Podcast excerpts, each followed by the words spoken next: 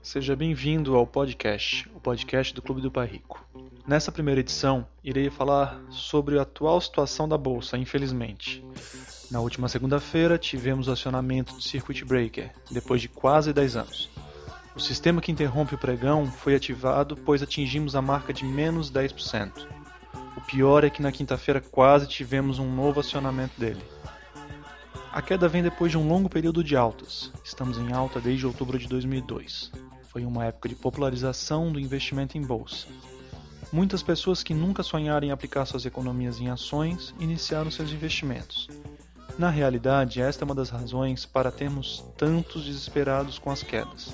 Até então, qualquer queda era rapidamente recuperada e um novo topo nas cotações era atingido. Quebramos recorde atrás de recorde. Quando achávamos que não teríamos mais espaço para subir, o mercado nos surpreendia. Com isso, os novos investidores acabaram mal acostumados. Quando uma queda ocorria, ela era vista somente como oportunidade para comprar mais barato. O detalhe é que isso é verdade. Porém, para quem tinha essa estratégia pré-definida. Um outro problema é que muitos vinham vendendo a ideia de que bolsa era investimento fácil e certo. Bastava comprar e pronto, lucro na certa. Muitos dos novos investidores não se preocuparam em ir atrás de informação, não foram atrás do conhecimento necessário e exigido para ser bem-sucedido em seus investimentos em bolsa. Muitos entraram porque viram uma das inúmeras matérias que inundaram as revistas ligadas ao assunto. Outros porque viram seus amigos e parentes comentando Entrar em uma roda de conversa onde o assunto era bolsa de valores virou a coisa mais normal do mundo. E isso foi ótimo, pois as pessoas começaram a se interessar pelo assunto. Mas, como eu disse antes, o problema foi que não se aprofundaram antes de investir. Por exemplo, os que foram um pouco mais a fundo nos estudos sabiam que o mercado podia perder a tendência de alta e que teriam que se preparar para sobreviver ao período de quedas que estaria por vir. Estes sabiam que, além de comprar uma ação, é possível também vendê-la, aproveitando a queda para recomprar mais barato. Outros se aprofundaram nos estudos sobre opção e viram que era possível proteger suas carteiras, ou rentabilizá-las, se preferir, vendendo opções cobertas por suas ações. Mas antes de tudo, eles definiram uma estratégia, sabiam o que fazer caso o mercado caísse ou se ele continuasse subindo eles desenvolveram um método para definir quando comprar ou quando vender, seja utilizando a análise gráfica ou a fundamentalista. Como eu disse no começo, uma queda pode ser realmente vista como oportunidade para comprar ações em promoção, porém estes visam o longo prazo. Para quem opera o curto prazo, comprar porque está um pouco mais barato pode custar muito caro.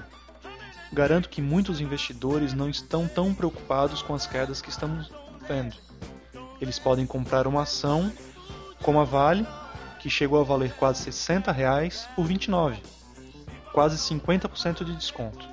Agora, para muitos, ter comprado a mesma Vale por 40 reais, que estava com um super desconto, que estava muito barata, pois já tinha valido 60, o negócio pode ter ficado feio.